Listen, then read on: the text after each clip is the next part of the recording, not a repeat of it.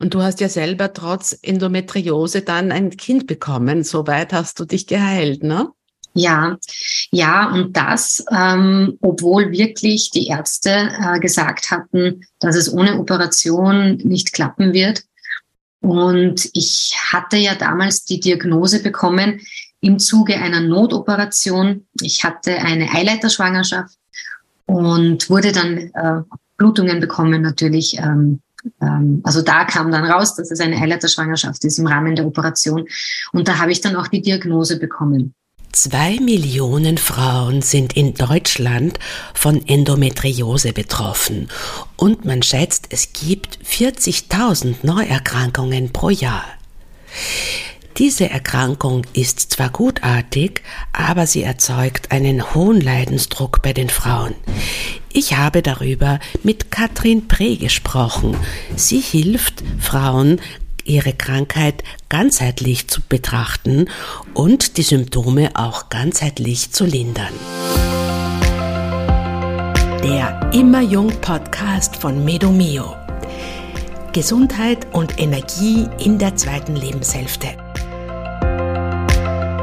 Bevor wir jedoch in Medias Res gehen, möchte ich dich noch auf unser zwölfwöchiges Powerwechseljahre-Coaching aufmerksam machen, das ab sofort äh, mit einem Erstgespräch zu buchen ist. Ja, es ist soweit.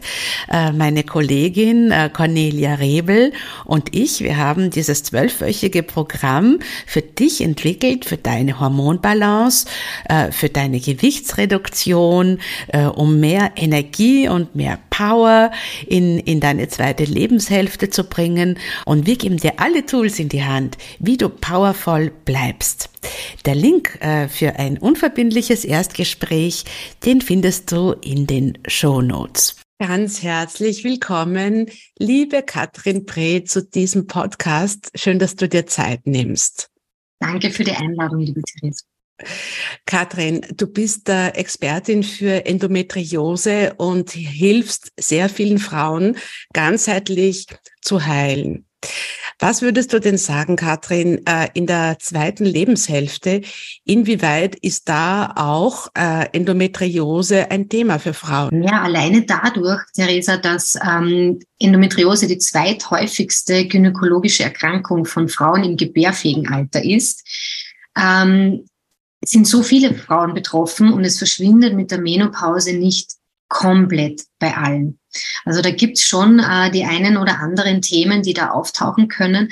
Auch dadurch, dass im Zuge der Wechseljahre ja die Hormone noch einmal ähm, dass sich da was verändert, also dass sich da was neu kalibriert und da einfach Unruhe, um es jetzt einmal so auszudrücken, in den Hormonhaushalt kommt, ähm, kann natürlich die Endometriose da auch mit eine Rolle spielen. Und dann auch nach der Menopause, also nach der letzten Regelblutung, gibt's auch Themen bei Frauen, die Endometriose hatten. Also aktive Endometriose hatten in ihrer reproduktiven Phase sozusagen. Ähm, ja, Themen, die da einfach dadurch dann auftauchen können. Na, ich bin schon sehr gespannt, was du erzählen wirst. Äh, vielleicht kannst du dich für unsere Zuhörerinnen ein bisschen einmal vorstellen, was genau deine Arbeit mit betroffenen Frauen ist und wie du da bei der ganzheitlichen Therapie, äh, wie du das angehst. Mhm, sehr gern. Ähm, ja, also ich bin äh, Coach für Frauen mit Endometriose, die sich mit dir, dieser Erkrankung ganzheitlich auseinandersetzen möchten. Und ganzheitlich heißt für mich, ähm, es inkludiert alles. Wir schließen auch nichts aus. Es geht da wirklich darum, dass die Frauen für sich den richtigen Weg finden.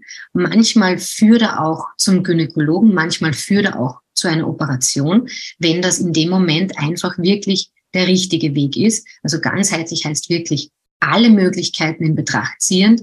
Das ist ein essentieller Teil der Begleitung auch, diese Rückverbindung mit mir selber, weil viele Frauen auf ihrem Weg erlebt haben, dass ihnen ihre Wahrnehmung abgesprochen wurde. Sie haben Medical Gaslighting erlebt äh, seitens Medizinerinnen, Medizinern, aber auch im privaten oder im beruflichen Umfeld, wo ihnen immer wieder vermittelt worden ist, was hast du denn? Das ist doch ganz normal. Die Periode hat jede. Regelschmerzen sind normal. Und da ist ganz viel Verunsicherung bei den Frauen und was die Selbstwahrnehmung auch betrifft ja, und was für sie die richtigen Schritte sind. Also das ist ein essentieller Teil. Und natürlich alles, was zu einem gesunden Leben dazu gehört. Weil die Endometriose aus meiner Sicht, aus meiner persönlichen Erfahrung, also ich bin zu dem Thema gekommen aufgrund meiner eigenen Geschichte. Ich habe auch Endometriose. Ich bin immer versucht zu sagen, ich hatte Endometriose, weil ich die Beschwerden einfach so weit im Griff habe, dass es kein Thema ist für mich und ich nicht mehr eingeschränkt bin dadurch.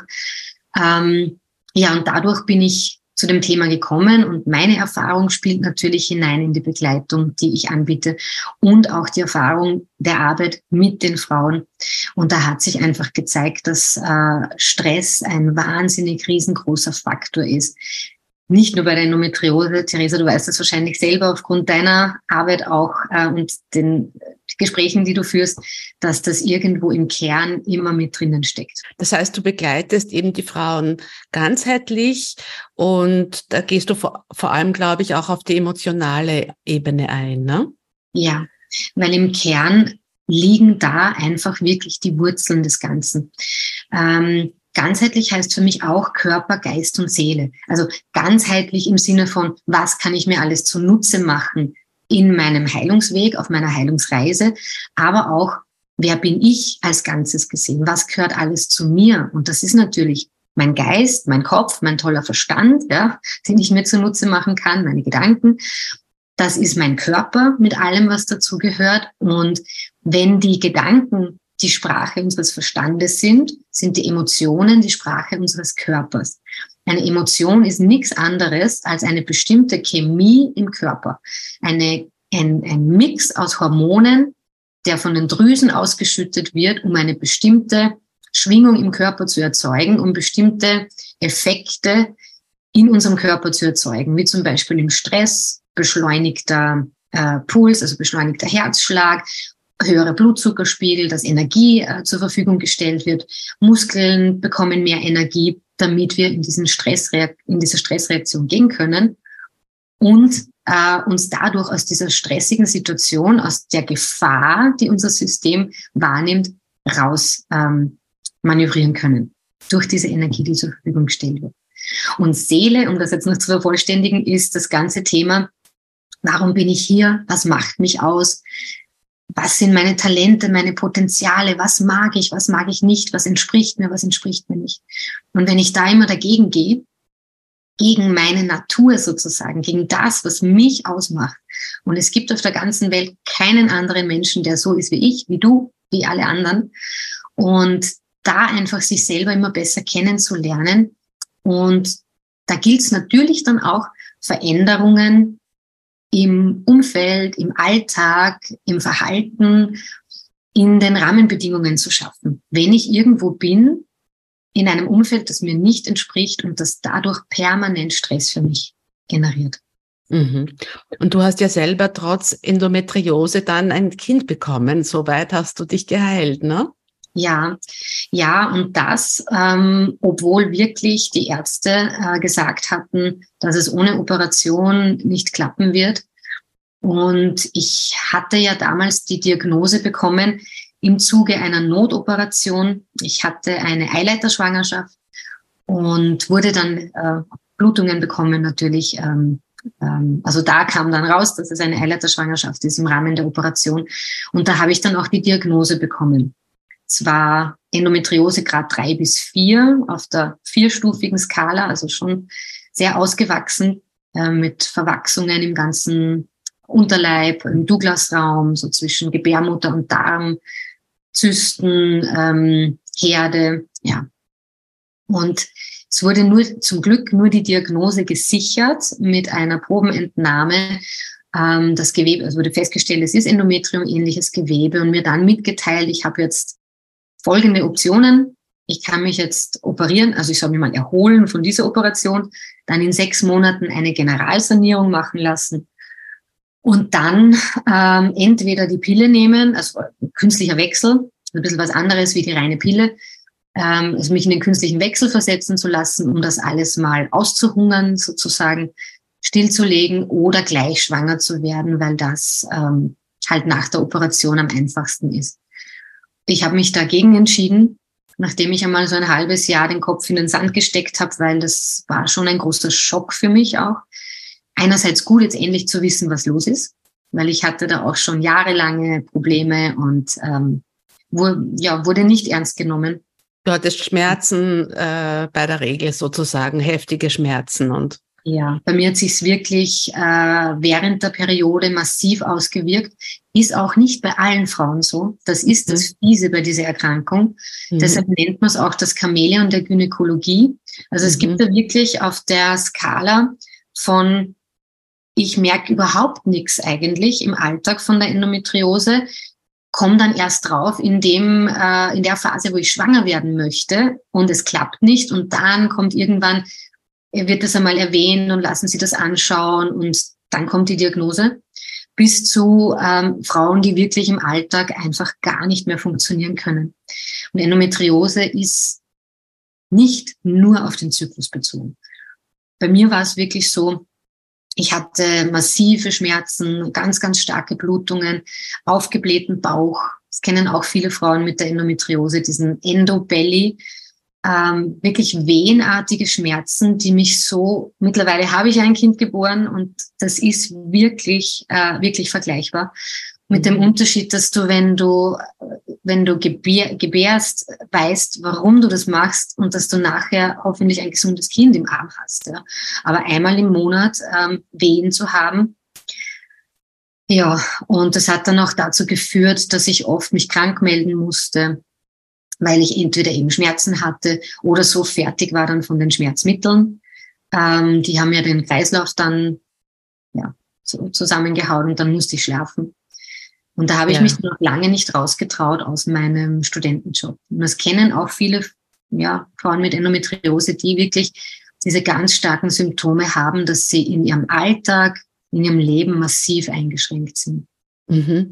Vielleicht kannst du nur kurz für die, die das, die da nicht betroffen sind, die medizinische Diagnose von, also die medizinische Beschreibung von, von Endometriose vielleicht nur in wenigen Sätzen, was da genau im Körper passiert? Wie es genau entsteht, dazu gibt es unterschiedliche Theorien noch. Ja, also die, die für mich auch am plausibelsten klingt, ist jene der retrograden Menstruation.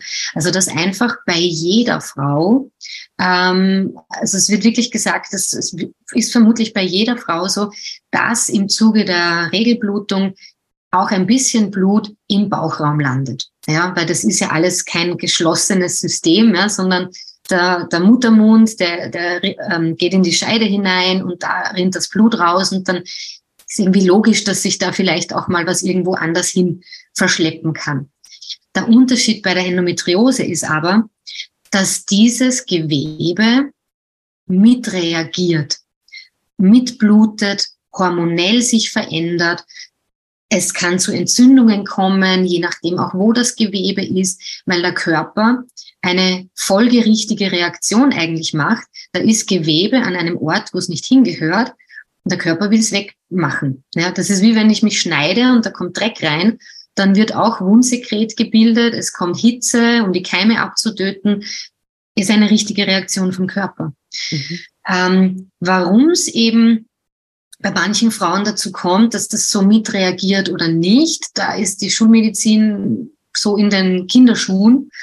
Ähm, ich finde es relativ klar mittlerweile. Also wenn man das wirklich so aus einem ganzheitlichen Blick betrachtet, dann wird es relativ klar, was da dahinter steckt. Ähm, aber da können wir vielleicht dann später noch. Mhm. Und, da bild, und, dann bilden sich so Zysten und, und ja. was, was bildet sich wo? Ja, ähm, also das eine sind diese Herde mit dem Endometrium-ähnlichen Gewebe, diese Zellen, ähm, die eben dann mitbluten können, die sich mit aufbauen können, so wie sich die Gebärmutterschleimhaut monatlich aufbaut und dann auch abbluten können. Und die Zysten, ähm, das kennen denke ich auch relativ viele Frauen generell dieses Zystenthema. Der Unterschied bei der Endometriose ist, dass diese Zysten oft blutgefüllt sind. Also dass da auch der Körper ähm, eine Zyste ist auch eine Reaktion vom Körper auf etwas, das an einem Ort ist, wo es nicht hin soll. Deshalb kapselt das ab. Ja. Das soll nicht da sein. Und da ist halt Blut an einer Stelle, wo es nicht hin soll, und dann wird es abgekapselt. Das sind diese sogenannten Schokozysten, mhm. äh, weil sie eben ausschauen wie, ja, wie Schokolade. Also dieses braune Blut da drinnen, zähe mhm. Blut. Mhm. Ähm, und dann gibt's noch ähm, eine Variante der Endometriose, die ist wirklich saugefährlich, muss man sagen. Es ist, wird immer gesprochen von einer gutartigen Erkrankung. Ja. Das Gewebe ist gutartig. Aber es gibt die Form der tief infiltrierenden Endometriose. Und da wächst dieses Gewebe, diese Zellen in Organe hinein. Und das mhm. ist wirklich heftig. Also das kann in den Harnleiter, in die Blase hineinwachsen, in der Lunge. Mhm. Also man hat im Grunde schon im ganzen Körper Endometri Endometriose gefunden, sogar im Gehirn. Ähm, wow. Mhm. Man hat es auch bei Männern gefunden. Wow. Minimaler Prozentsatz bei Männern, bei Kindern, auch bei postmenopausalen Frauen natürlich. Ähm, was wiederum dann ein bisschen gegen diese Theorie der äh, retrograden Menstruation spricht, weil ein Mann hat noch nie eine Menstruation gehabt. Also gehen wir mal davon aus, dass es ein Mann ist ähm, und nicht irgendwo auf dem Spektrum äh, divers äh, zwischen Mann und Frau sich bewegt. Und da gibt es diese Theorie, dass sich da im Mutterleib bei der embryonalen Entwicklung da schon ein, etwas nicht ganz optimal abläuft. Und es ist ja so, dass wir im Kern, ähm, wir haben zwar alle gelernt, dass das Spermium die Geschlecht, das Geschlecht des Kindes ähm, bestimmt, ja. Aber das ist mittlerweile ähm, eigentlich nicht mehr Stand der Dinge. Da mhm. gibt es schon Forschungen in die andere Richtung, dass Aha. das Geschlecht sich dann im Zuge der äh, Entwicklung erst festlegt. Und da kann man sich auch vorstellen, dass eben ähm, dann auch Endometrium-ähnliche Zellen schon angelegt sind, Gebärmutter entwickelt sich und so, dass auch bei den Männern landen kann. Ja, also mhm. das sind so die, die Theorien, die Forschungen, die die Schulmedizin gerade geht, so diese Richtungen, sich das alles anzuschauen. Endometriose ist ganz offensichtlich eine, eine Krankheit, die irgendwie mit meinem Frausein zu tun hat, mit meiner Identität als, als Frau, mit meiner Beziehung zu meiner Weiblichkeit. So klingt das jetzt einmal auf jeden Fall, ne, für mich. Jetzt, in, wenn ich jetzt äh, in den Wechseljahren bin, wo ich ja neuerlich auf eine andere Weise mit meinem, mit meiner Fraulichkeit konfrontiert bin, wie schaut's denn da aus mit, der, mit äh, dem Endometriose-Risiko? Kann es, kann es auch sein, dass das äh, spät erst auftaucht, überhaupt die Diagnose oder dass es dann im Zuge der Wechseljahre stärker wird? Das eher nicht. Ähm, also weil die Endometriose oft mit einer Östrogendominanz einhergeht, also oft. Mhm. So gut wie allen Fällen spielt das eine große Rolle. Und im Zuge der Wechseljahre geht ja das Östrogen zurück. Diese, diese, also ist ja nicht nur ein Hormon, das sind ja mehrere Hormone zusammengefasst unter dem Begriff. Und diese Hormone gehen zurück. Im, im der Zusammensetzung unseres äh, Hormoncocktails im Körper. Und somit können auch diese klassischen Endometriose-Beschwerden verschwinden mit den Wechseljahren. Das ist tatsächlich für viele Frauen der Fall. Ähm, es gibt aber auch Studien dazu, dass zwei bis zweieinhalb Prozent der Frauen auch nach den Wechseljahren von Endometriose betroffen sind. Das ist jetzt kein wahnsinnig großer äh, Anteil.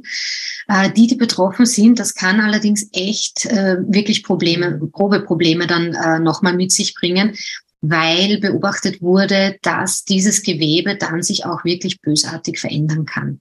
Also dass es dann zu äh, Krebswachstum zum Beispiel kommt an den Eierstöcken. Mhm. Das wird manchmal auch mit, also das Endometriose an sich ist eben eine gutartige Erkrankung, gibt aber auch Formen, die so entgleiten können, auch schon während der fruchtbaren Jahre, dass sich da ein Eierstockkrebs daraus entwickelt. Genauen Zusammenhänge, das ist so schwierig, weil die Forschungslage einfach noch so ähm, dünn ist bei dem Thema. Im englischen Sprachraum etwas mehr als im deutschen. Ähm, genau, aber auch nach den Wechseljahren ist bei den Frauen, die da betroffen sind, das Risiko, dass es in eine bösartige Richtung geht, erhöht. Und du hast jetzt die Östrogendominanz äh, genannt. Die Östrogendominanz ist ja ein äh, eines der häufigsten Symptome, gerade wenn die Wechseljahre losgehen und wenn dann äh, die Hormone so durcheinander kommen, dann sinkt zwar das Progesteron, aber im Verhältnis ist dann Östrogen äh, trotzdem immer in, in vielen Fällen auch hier dominant, ne, sozusagen. Mhm. Das heißt, wie, wie ist das dann, wenn ich jetzt da äh, im Zuge der Wechseljahre in so einer Östrogendominanz bin und, von, und äh, schon früher schon Endometriose hatte? dann kann das natürlich das Ganze noch einmal befeuern. Ja, also das ist wirklich ein, ein Wechselspiel. Ähm, vor allem ist es so ein Teufelskreis wenn man bedenken, dass Progesteron unser sogenanntes Gelassenheitshormon auch ist, ja, also das, das uns stressresistenter macht, das uns einfach ein bisschen gechillter auch macht, ja. Und wenn es da so eine Schieflage gibt, ja, dann befeuert das natürlich den Stress auch wieder, auch die ähm, Schlaflosigkeit. Also Progesteron hilft uns auch gut zu schlafen, einzuschlafen, durchzuschlafen. Und ähm, ja, und das äh, kann alles dann im, im Zusammenspiel mit Stresshormonen diese Östrogendominanz wieder befeuern. Ja, also das ist einfach wirklich ein, ein wechselseitiges äh, Spiel. Ähm, wir haben es, glaube ich, schon kurz angesprochen, dass das Thema ähm, im Stress brauchen wir ja kurzfristig eigentlich viel Energie. Also Stress heißt immer, ähm, wir empfinden etwas als gefährlich tatsächlich vielleicht für unseren Körper, für unser Leben, für unsere Sicherheit, vielleicht aber auch für unseren Selbstwert, ähm, für, unseren, für unser Bedürfnis nach Anbindung. Das ist ein angeborenes Bedürfnis. Wir wollen, wir müssen als menschliche Säuglinge angebunden sein an unsere Bezugspersonen. Also das ist ein Instinkt und der geht nicht so einfach verloren. Und wenn wir auch im Erwachsenenalter das Gefühl haben, mein Selbstwert, meine Anbindung ist in Gefahr, kann das Stress auslösen. Und ähm, der Körper reagiert in jedem Fall gleich, ob jetzt unser Leib und Leben in Gefahr ist oder ein, ein psychisches Bedürfnis, ein psychologisches Grundbedürfnis. Und zwar stellt der Körper Energie zur Verfügung, damit wir kämpfen oder weglaufen können. Das ist so ganz basic gesagt die erste Reaktion. Wie wir dann damit umgehen, gibt es verschiedene. Es gibt ähm, ähm, Perfektionismus ist etwas, was man bei Frauen mit Endometriose auch oft sieht. Uh, Good Girl Behavior, People Pleasing, so das, das wären dann die Coping-Strategien, die wir entwickeln. Aber um jetzt wirklich bei der Stressreaktion an sich zu bleiben, es wird Energie freigesetzt im Körper. Das heißt auch, ähm, dass mit dem Blutzucker etwas passiert. Ja, wir brauchen äh, Energie. Das heißt, ähm, es, es, äh, die Bauchspeicheldrüse schüttet vermehrt Insulin aus weil dieser Blutzuckerspiegel erhöht ist. Also das wäre eigentlich wichtig, um die Stressreaktion auch wieder zu beruhigen. Wenn wir aber da nicht runterkommen, weil wir uns zu wenig bewegen oder weil wir nicht unsere Grenzen setzen, weil wir eben Coping-Strategien entwickelt haben, die eben nicht dazu führen, dass wir die, ähm, die ähm, Reaktion machen, die, die eigentlich von uns erfordert ist, wie zum Beispiel Stopp zu sagen oder wegzugehen, uns aus der gefährlichen Situation das aufzulösen, ja, sondern das runterschlucken, dann bleiben wir in diesem Hormoncocktail. Das Cortisol bleibt erhöht, ähm, Adrenalin, Noradrenalin und das hat alles ein Zusammenspiel ähm, mit Insulin auch und dann natürlich auch mit dem Östrogen. Es ist so, dass Fettzellen können auch Östrogen bilden. Und wenn wir einen ständig erhöhten Blutzuckerspiegel haben, uns zu wenig bewegen, dann führt das natürlich auch dazu, dass wir Fett einlagern vermehrt. Vielleicht nicht nur sichtbar durch Übergewicht. Ähm, Übergewicht ist auch ein Risikofaktor für Endometriose. Also wenn man schaut, so ähm, sich Listen sucht irgendwo, Risikofaktoren für Endometriose, ist Übergewicht einer davon. Und ähm, und wenn man eben dann äh, bedenkt, dass es auch Fettzellen gibt, die wir nicht unbedingt so sehen, in Pölsterchen auf der Hüfte oder sonst wo, sondern das Fett, das sich zwischen den Organen ablagern kann, im Bauchraum, viszerales Fett. Und das ist höchst ähm, hormonaktiv ja, und kann eben Östrogene bilden. Und das fördert dann auch wieder diese Östrogendominanz, die mhm. wieder die Endometriose befeuert, weil ja in der ersten Zyklushälfte da dominiert unser Östrogen. Und das heißt, äh, da wird die Gebärmutterschleimhaut aufgebaut. Und wenn ich dieses Gewebe habe, irgendwo im Bauchraum, das eben mit reagiert, sich mit aufbaut, dann ist es klar, wie das, wie das zusammenhängt mit der Endometriose. Das heißt, wenn ich bereits äh, aus verschiedenen Gründen, vielleicht auch durch falsche Ernährung, eine Insulinresistenz entwickelt habe, dann ist auch das Risiko nicht nur für PCOS, weil das wissen wir schon, dass das erhöht ist, aber eigentlich auch für Endometriose. Und es gibt tatsächlich äh, auch Untersuchungen, dass es ab einer bestimmten, äh, bei einem bestimmten Alter gehäuft auftritt, wo sich dann einfach die Folgen des äh, Lebenswandels bemerkbar machen. Ja, nicht nur, also ich habe auch Teenager, die ich begleite, die unter entsprechenden Problemen und Schmerzen leiden. Ja. Jetzt kann man natürlich auch sagen, dass Teenager heutzutage auch nicht unbedingt wenig Stress haben. Ja, ja also da ist es, möchte ich ein bisschen so diesen Bogen schließen, was ich am Anfang gesagt habe. Was ich mit den Frauen mache, ist einfach auch so die Grundregeln des gesunden Lebens sich anschauen und verinnerlichen und an diesen Stellschrauben zu drehen. Du hast es jetzt angesprochen, Ernährung, Bewegung haben wir schon erwähnt. Schlaf ist auch ein wichtiges Thema. Ja, wenn ich nicht gut schlafe, Schlaf ist so wichtig. Die Leber hat ihre Höchstzeit zwischen, muss immer kurz überlegen, zwischen eins und drei in der Früh. Also in der Nacht haben unsere Entgiftungsorgane die meiste Energie. Das kommt aus der TCM, aus der traditionellen chinesischen Medizin.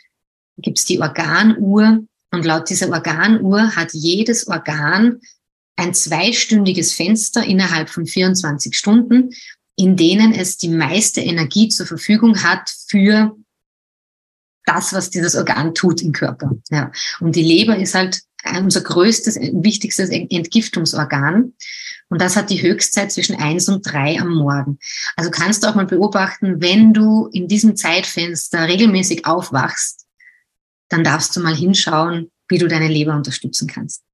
Und die Leber spielt auch eine wichtige Rolle im Hormonhaushalt, weil sie in der zweiten Zyklushälfte mit dafür sorgt, das Östrogen abzubauen.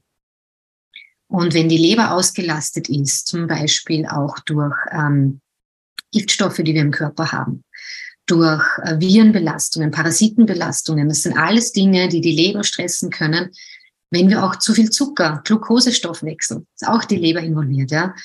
Die hat so viele wichtige Funktionen. Und wenn die auf, wenn, wenn da zu viel auf die Leber einwirkt, ja, das kann die nicht mehr managen. Und dann führt es eben auch zu diesen Schlafproblemen, was wiederum den Stress äh, erhöht natürlich, ja. Und die Leber wiederum in ihrer Funktion stört, weil eigentlich sollte man um die Zeit schlafen und die Entgiftung in Ruhe ablaufen können in der Nacht. Jetzt bin ich eine Frau in, in den Wechseljahren, also die Wechseljahre, die beginnen ja schon so ab 40, würde ich sagen, nicht? So von 40 bis 50, 55 oder ja, je nachdem, wann dann die Menopause eintritt. Und merke, dass äh, die Endometriose wieder stärker wird sozusagen oder Symptome sich wieder manifestieren. Äh, wie welche Behandlungsstrategien würdest du denn einer, einer Frau in der zweiten Lebenshälfte da empfehlen? Wie gehst du das an, wenn eine, eine Frau in der zweiten Lebenshälfte zu dir kommt? Also es ist gar nicht so anders als äh, Frauen, die, die sich einem, in einem anderen Stadium ihres Lebens befinden, weil es im Grunde immer die gleichen Dinge sind. Ja. Jetzt ist es natürlich in den Wechseljahren so, dass ähm, es vorprogrammiert ist, dass hier die Hormone sich neu kalibrieren. Ja. Aber das Thema Hormone neu kalibrieren zu müssen, habe ich bei den meisten anderen Frauen mit Endometriose auch. Also so bei mhm. so gut wie allen, weil da eben diese Schieflage da ist. Ja. Und wenn wir jetzt bedenken, dass im Kern Stress, eine Stressreaktion dahinter steckt, dann ist das natürlich der Ansatzpunkt. Ja, also dass ich da mal schaue, auf mein Leben schaue, ähm, mal natürlich überlege, was ist mir bewusst vielleicht, was in meinem Leben mir Stress bereitet. Ist es vielleicht die Arbeit? Ist es die Beziehung? Kinder? Ähm, wir bekommen ja heutzutage auch immer später Kinder. Ja, ich schließe mich da auch an. Das heißt, mein Sohn zum Beispiel wird ja, ja, der wird in der Pubertät sein, wenn ich mitten in den Wechseljahren bin. Ja. Ähm, also da darf man auch schauen, gibt es da vielleicht Themen, die mich herausfordern, ähm, was auch ein Stress für den Körper ist. Also klassisch denkt man bei Stress immer eben an, an das Außen, an die Umstände. Ja, es passiert irgendetwas, Job, Partnerschaft, Kinder. Was aber auch Stress für den Körper bedeuten kann, sind zum Beispiel hohe Giftstoffbelastungen. Wir haben es jetzt schon angesprochen bei diesem Leberthema. Mhm. Und das ist auch was, was ich allen Frauen, Menschen generell heutzutage rate, da mal hinzuschauen. Weil wenn wir eine hohe Giftstoffbelastung im Körper haben, dann macht das etwas mit unseren Entgiftungsorganen, mit der Leber, mit den Nieren, mit der Blase auch.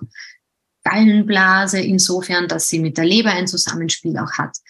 Ähm, und wenn der Körper, wenn unsere Entgiftungsorgane so ausgelastet sind, ähm, weil wir so hohe Giftstoffbelastungen im Körper haben, können sie ihren natürlichen Aufgaben nicht mehr nachkommen. Wie schon gesagt, die Leber zum Beispiel dabei Glukosestoffwechsel, ähm, Östrogenabbau. Und wir schaffen es auch nicht, diese Giftstoffe alle auszuscheiden. Was macht der Körper? Er muss sie irgendwo einlagern. Wenn wir sie nicht rauskriegen, über die Haut zum Beispiel, da haben wir die Brücke zur Neurodermitis, zu ähm, anderen Hauterkrankungen zum Beispiel, ja, spielen Giftstoffe auch eine große Rolle. Äh, über den Schweiß, über Tränenflüssigkeit, über Stuhl, Urin, also wir haben ja ganz viele Ausscheidungsorgane, äh, Ausscheidungsmöglichkeiten, sagen wir mal so. Auch unsere Periode ist eine Möglichkeit, Giftstoffe loszuwerden. Unser Körper reinigt sich auch dadurch und macht sich bereit für Neues, einen neuen Zyklus. Immer Ende, Anfang. Ähm, und äh, auch eine Schwangerschaft ist eine Reinigung für den Körper der Frau tatsächlich. Also man hat auch im Nabelschnurblut von Neugeborenen Giftstoffe gefunden, die die Plazentaschranke passiert haben. Also wir nutzen alle Kanäle um zu deiner Frage wieder zurückzukommen, ähm, ja, also Entgiftung würde ich da wirklich äh, sehr, sehr ans Herz legen. Und zwar auf Zellebene, also nicht nur den Darm, weil wenn der Körper diese Giftstoffe nicht loswerden kann, muss er sie irgendwo einlagern. Endometriumgewebe, Endometrium-ähnliches Gewebe ist da eine Lagermöglichkeit, aber natürlich auch Fettzellen. Körper kann super easy Fettzellen bilden. Und bei Übergewicht kann man auch wirklich immer auf dieses Thema schauen ähm, ob da Giftstoffbelastungen eine Rolle spielen. Wenn jetzt sozusagen bei Operationen, ähm, also Endometriose, dann diese verkapselte äh, das Gewebe, wurde das schon untersucht, äh, ob das äh, mit Toxinen dann äh, belastet ist? Weißt du etwas darüber? Das ist eine interessante Frage und muss ich sagen, ist mir noch nichts untergekommen. Wäre interessant, ne? Ja. Also was ich berichten kann, ist aus eigener Erfahrung. Ähm, das war für mich so einer der letzten Bausteine, die für mich dazugekommen sind, das Thema Entgiftung. Es ist ja so eine Reise. Ja? Also man hat dieses Problem und dann schaut man mal, was ist mir alles ein Beitrag, was kann ich alles probieren, was hilft mir, was hilft mir nicht. Ja? Und da habe ich halt in diesen, muss ich mir überlegen, 14 Jahre ist es her, 2009 habe ich die Diagnose bekommen. Einfach wirklich viel ausprobiert. Und ähm, ich bin dann auf eine bestimmte Art der Entgiftung gekommen, die sich für mich sehr praktikabel, äh, ja, ähm, als praktikabel herausgestellt hat, in Tropfenform, Zeolit in Tropfenform. Und ich habe damit begonnen und ich hatte in der Woche davor meine Periode. Und dann habe ich mit diesen Tropfen begonnen und ich glaube, am zweiten oder dritten Tag nach Beginn der Einnahme habe ich wieder meine Periode bekommen. Und das ist für mich schon eher ungewöhnlich, dass ich, also ich habe eher ähm, aktuell längere Zyklen. Ich bin auch 42, also ich glaube, es geht schon ein bisschen los. und, ähm, und dann habe ich die Periode bekommen. Und es war, ich verwende auch Binden hauptsächlich. Ähm, ja, das hat andere, also auch wieder Giftstoffthematik. Man darf da auch bei der Monatshygiene draufschauen, die Produkte, die man verwendet, ob die giftstoffbelastet sind oder nicht. Mhm. Und es war dann in diesem Blut, in der Binde, es waren schwarze Punkte drinnen. Und ich habe sowas noch nie erlebt in meinem ganzen Leben. Mhm. Das war vor, wann habe ich da angefangen? Vor zwei Jahren, also mit 40 habe ich das entdeckt. Also das, da waren wirklich schwarze Dinge drinnen in diesem Blut. Schwarze Pünktchen. Mhm. Und das ist für mich so, war das der Indikator, okay, ja, also da ist echt einiges, das raus will und soll. Mhm. Das heißt, du, empf du empfiehlst äh, deinen, deinen Klientinnen dann auch Entgiftung mit äh, Kräutertropfen oder Zeolit eben in Tropfenform. Das sind für dich so wichtige Tools. Ja, was, ja, was noch?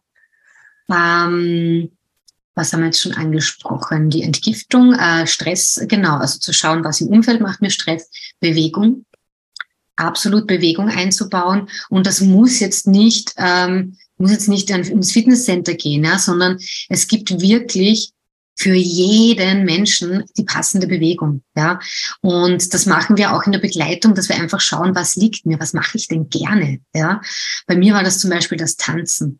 Mhm. Ich habe in meiner Teenage, ja, Teenager und auch in meinen Zwanzigern ganz viel getanzt. Ich war viel unterwegs.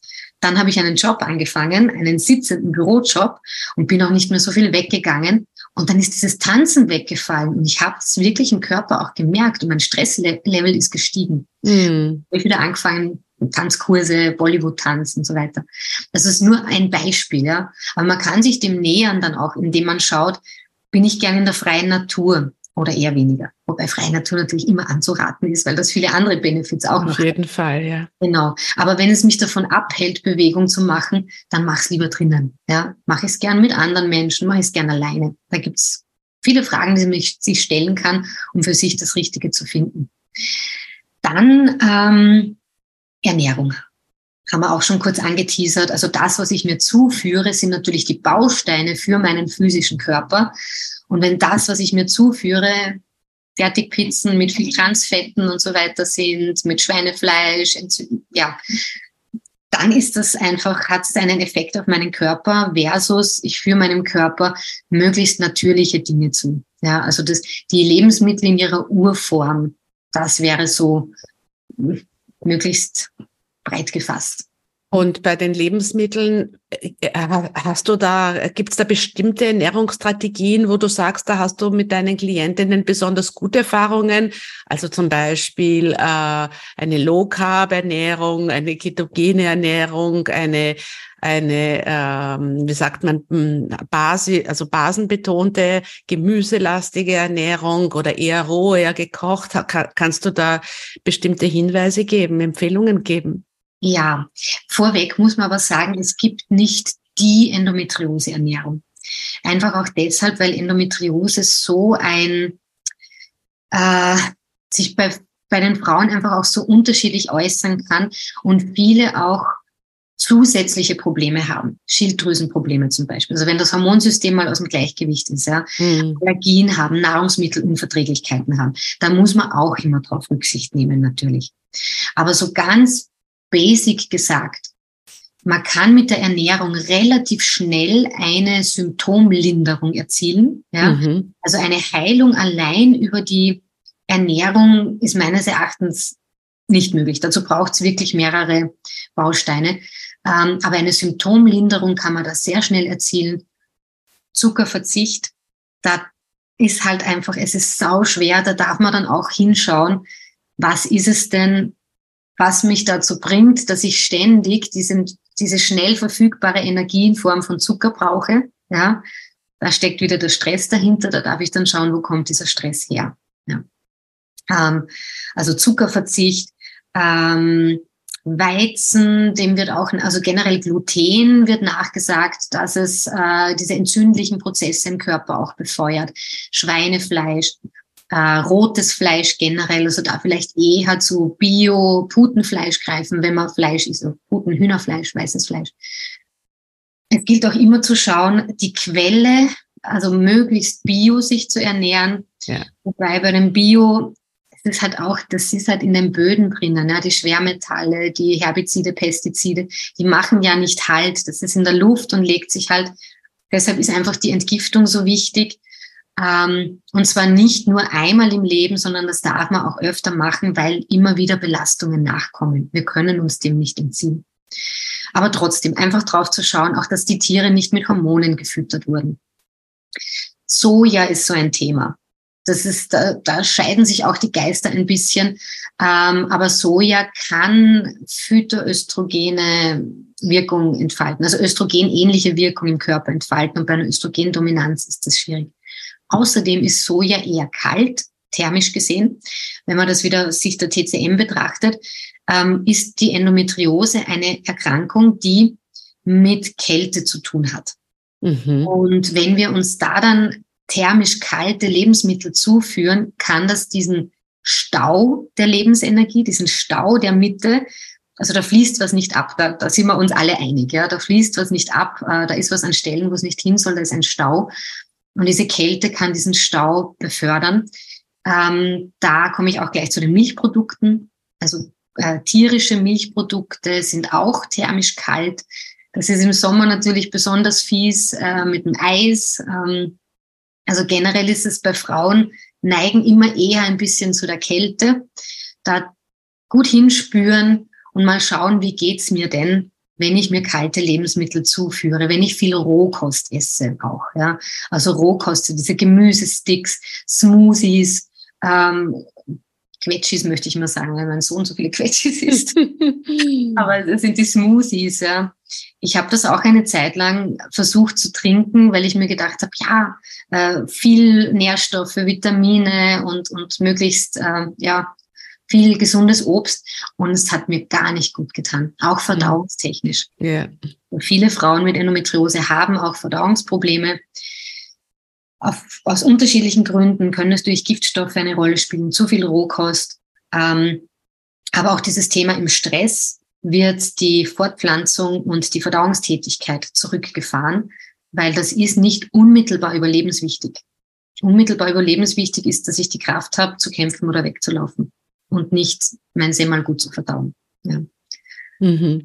Wie schaut's aus äh, mit sozusagen der ganzen seelisch-emotionalen Seite? Weil wenn, wenn wir sagen, Endometriose hat ja eben viel zu tun mit meiner weiblichen Identität, arbeitest du da mit, ich weiß nicht, mit EFT, Klopftechnik oder welche emotionalen äh, Techniken wendest du denn an in der Zusammenarbeit? Mhm. Ähm, ja, also die Klopftechnik auch, dieses Meridianklopfen ähm, wo man sehr gut an Themen rankommt und eben auch die Lebensenergie wieder in Fluss bringt. Weil letzten Endes ist, ähm, wenn wir körperliche Symptome haben, dann steckt immer eine Blockade der Lebensenergie dahinter. So Lebensenergie, äh, Prana oder im Deutschen auch Odem genannt. Ja. Das so, ich sage immer dazu, man so poetisch sagt man, er hauchte oder sie hauchte ihren Odem aus, ja, den Atem, den Lebensatem, die Lebensenergie. Und das fließt durch uns, ähm, durch die Meridiane, das sind die Flussbetten für die Energie, die Chakren, über die Chakren treten wir in, in Austausch mit unserem Umfeld und nehmen Energie auf und geben es ab. Und diese Dinge kann man sich natürlich zunutze machen. Ähm, Klopfen haben wir schon, hast du schon erwähnt jetzt. Ich arbeite auch mit ähm, Heilströmen, äh, japanisches Heilströmen, Jin Jitsu, ähm, wo man einfach mit den Händen man legt die Hände auf bestimmte Punkte am Körper und regt den Energiefluss zwischen diesen äh, Zonen an, ja, also in den Meridianen. Und das kannst du dir vorstellen, wie wenn da, das ist ein Fluss und da ist, da hat vielleicht ein Biber seinen Damm gebaut, ja, oder ähm, Verklausung nennt man das. Genau, es ist zu irgendwie zu einer Verklausung gekommen. Da haben sich Äste und Geröll und sonst was angesammelt. Das wären zum Beispiel eingelagerte Emotionen, die wir nicht gelebt haben. Eine Emotion ist immer ein Signal des Körpers, dass da etwas ist, was entweder gut oder schlecht ist für mich. Es gibt auch gute Emotionen, Freude, Glück, Zufriedenheit, ähm, Erleuchtung, was auch immer, ja. Da fühlt sich's weit an, da fühlt sich's gut an, das schwingen wir hoch. Das kann man auch messen, da ist die Frequenz unseres Körpers hoch. Wenn wir allerdings etwas als schlecht bewerten, und es ist immer nur in unserem Kopf, wir bewerten eine Sache. Wir bewerten es als schlecht. Das heißt, Stresshormone werden ausgeschüttet. Wir haben eigentlich den Impuls, etwas zu tun, wegzulaufen oder zu sagen, stopp, nein, ich nehme jetzt nicht noch diese Aufgabe auch. Eigentlich will ich jetzt dann heimgehen. Ich habe noch was vor. Ähm, oder ich bin einfach fertig heute. Ich will Ruhe haben. Und wenn wir aus irgendwelchen Gründen es nicht gut finden oder es nicht können, zu unserem Chef, zu unserer Chefin zu sagen, stopp, das passt nicht für mich, das geht sich heute nicht mehr aus, dann muss ich was anderes liegen lassen, sondern immer noch eins draufnehmen. Da ist das Grenzenthema. Mhm. Kommt da rein, ja. Endometriose ist eine Krankheit, wo Gewebe über die Grenzen der Gebärmutter hinausgeht. Also da sind wir bei diesem seelischen Thema auch, das sich da zeigt. Wo mhm. schaffe ich es nicht, meine Grenzen zu setzen und zu wagen? Also da schauen wir hin. Ähm, das äh, wären einerseits so Mindset-Themen, um da mal zu schauen, ähm, was gibt's da für, für Themen in meinem Leben, wo ich das eben nicht tue. Und diese Energien, die da dahinter stecken, es kommt ja irgendwo her. Irgendwo in meinem Leben habe ich gelernt, dass es für mich nicht sicher ist, eine Grenze zu setzen. Mhm. Der meiner gesunden Wut zu folgen, dem gesunden Impuls zu sagen, bis hierher und nicht weiter. Ja. Ähm, und da gibt's eben aus der Vergangenheit schon viele solche Emotionen, Schwingungsfrequenzen, Stresshormone. In der Medizin nennt man es Neuropeptide. Also das sind diese Hormone, die eingelagert sind im Gewebe. Und die kann ich eben mit, mit dem Tapping loslassen. Die kann ich im Strömen, kann ich da wieder Energie, ähm, den Fluss der Energie anstoßen, dass diese Blockaden sich lösen. Das kann man dann oft unmittelbar auf körperlicher Ebene spüren, dass es einmal kurz schlimmer wird, dass es äh, sticht, juckt, drückt, schmerzt und dann wird es leichter, wenn die Energie wieder fließt. Und natürlich auf psychischer Ebene, emotionaler Ebene, dass auf einmal diese Emotionen hochkommen, mhm. wenn es sich löst. Dann will das manchmal nochmal durchgefühlt werden. Ich arbeite auch mit dem Emotion Code und dem Body Code.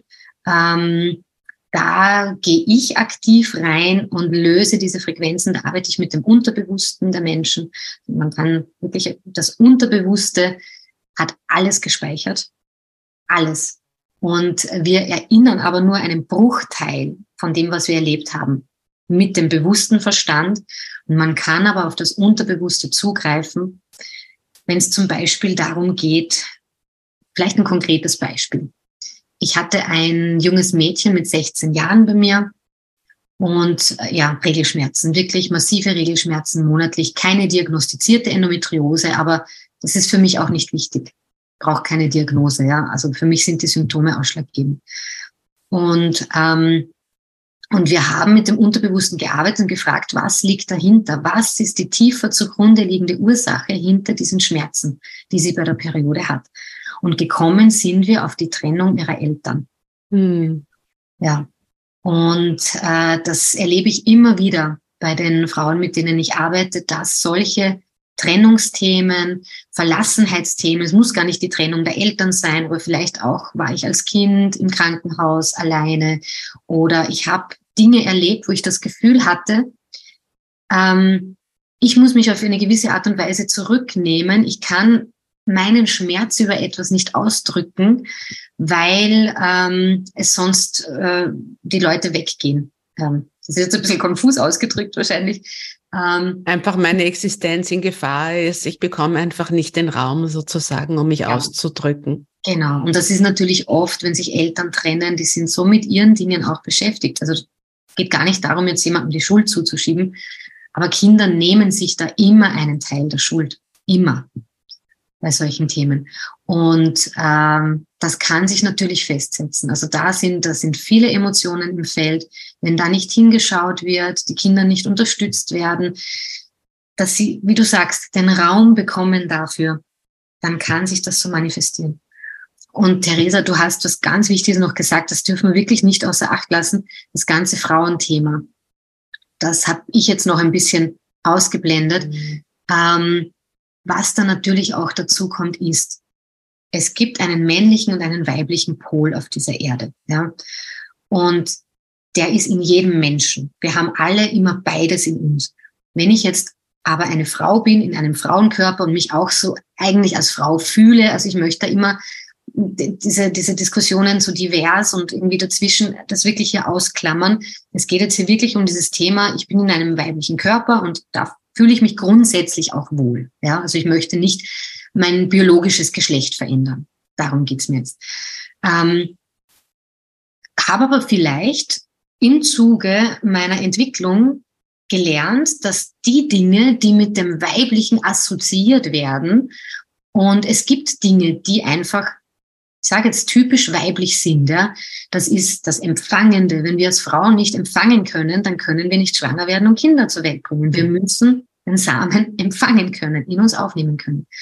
Männer müssen natürlich genauso empfangen können. Ich muss auch Geld, Liebe und so weiter empfangen können. Aber es ist halt wirklich im weiblichen Pol ein ganz spezielles Thema mit dem Empfangen, weil es geht darum, den Fortbestand unserer Art auch zu sichern. Ja. Dann auch eine gewisse Art von Stärke, nämlich die Stärke, was auszuhalten. Eine Geburt will auch mal ausgehalten werden. Ja.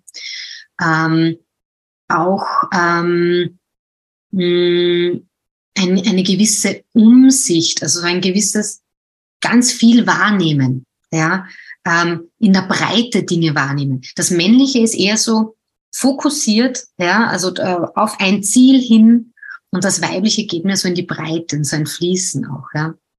Also es gibt da ganz klare ähm, Eigenschaften, Qualitäten, die dem männlichen und dem weiblichen Pol zuzuordnen sind.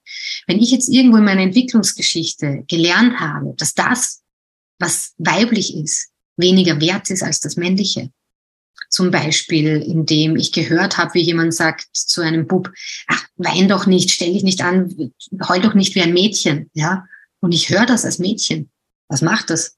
Ich bin sofort da und der Bub ist da, ja. Also das sind so diese Kleinigkeiten beim Aufwachsen. Dann sind wir natürlich in einer Gesellschaft hier, westliche zivilisierte Gesellschaft, wo Qualitäten, die dem männlichen Pol zuzuordnen sind, viel mehr wertgeschätzt werden. Nämlich Zielstrebigkeit, Erfolg, ähm, klares Denken, fokussiertes Denken, die Schulmedizin, das ist auch so was klassisch männliches. Ich muss es ähm, bewiesen bekommen, äh, schwarz auf weiß, sonst kann ich das nicht glauben. Dieses Spüren und dieses die eigene Wahrheit in sich spüren, ja. Und wir Frauen, dadurch, dass wir diesen Zyklus leben, ja, wir sind auch in gewissen Phasen unseres Zyklus extrem angebunden an das große Ganze, vor der Periode, während der Periode. Und wenn wir das nicht wahrnehmen, uns nicht erlauben, das wahrzunehmen und zu leben, weil wir irgendwann mal erfahren haben, das ist weniger wert, ja, dann kommt es da ganz klar zu, zu Widerständen, dann kommt es zu Stress, dann kommt es zu körperlichen Symptomen und Problemen, genau in der Phase. Und Frauen mit Endometriose, die ausgeprägte Symptome haben, nicht nur ausgeprägt, aber die diese klassischen zyklusbedingten Symptome haben, werden jedes Monat wieder darauf gestoßen, dass sie eine Frau sind. Und zwar, ja, auf total schmerzhafte Art und Weise. Was war denn, was war denn bei dir das Ausschlaggebende, würdest du sagen, für deinen Heilungsweg von allen Themen, die wir heute besprochen haben? Welcher Bereich war der wichtigste? Absolut die Rückverbindung mit mir selbst. Wirklich dieses Thema, wer bin ich? Was macht mich aus? Ich bin wertvoll, genauso wie ich bin, mit all meinen Ups und Downs, mit all meinen Fehlern, mit allem, das ich falsch gemacht habe, ich meine, wer beurteilt, was falsch ist, ja, aber mhm. mit allem, wo, wo ich vielleicht auch damit gehadert habe, also wirklich diese Erkenntnis des eigenen Wertes. Mhm. Also Selbstwert und Selbstliebe, das ist wirklich die Basis von allem. Weil dann, dann kann mich so schnell nichts mehr stressen. Dann kann irgendjemand herkommen und sagen, aber du hast da in dem Interview das und das erzählt und das ist vielleicht nicht ganz richtig. Oder du hast dein Kind angeschrien oder weißt du noch damals in der Schule, ähm, da hast du irgendwas Blödes zu mir gesagt, keine Ahnung, ja. Ja, ja, es tut mir leid. Und trotzdem bin ich nicht weniger wert, weil ich das gemacht habe. in jedem Moment des Lebens handeln wir alle bestmöglich mit dem, was wir bis zu diesem Moment unseres Lebens gelernt haben. Und wenn wir das zutiefst verinnerlichen, und das ist auch das, was ich den Frauen ganz, äh, ganz am Anfang gleich mitgebe als Zugang zu ihrer mhm. Heilungsreise. Weil sonst ist es immer ein, ich bin nicht gut, ich bin nicht okay, ich muss mich reparieren. Ich muss das noch, ich muss das noch, ich muss zur TCM, ich muss Homöopathie und ich brauche diese Kräuter und ich brauche diese Names. So kommen die Frauen meistens zu mir. Ja, mhm. ich habe doch schon alles probiert. Was soll mhm. ich denn noch machen? Mhm. Ist es wirklich genau der Punkt, einmal zu realisieren, du bist wertvoll, genauso wie du bist. Du brauchst eigentlich sonst gar nichts. Gut, in deinem Körper hat sich jetzt was gezeigt, den nehmen wir auch mit, da schauen wir hin. Und den dürfen wir dann aufbauen mit Nahrungsergänzungsmitteln, weil chronischer Stress leert die Nährstoffspeicher des Körpers auch. Das ist alles auch wichtig. Ähm, aber der Kern ist wirklich dieses tiefe Wissen und in jeder Zelle des Körpers verinnerlicht zu haben, ich bin wertvoll. Danke fürs Zuhören. Trag dich auch gerne in meinen Powerwechseljahre Newsletter ein, um wertvolle Gesundheitsnews regelmäßig zu erhalten. Ich hoffe, die Episode hat dir gefallen. Gib mir gerne eine Bewertung auf Spotify oder Apple Podcasts. Bis bald, sagt Theresa.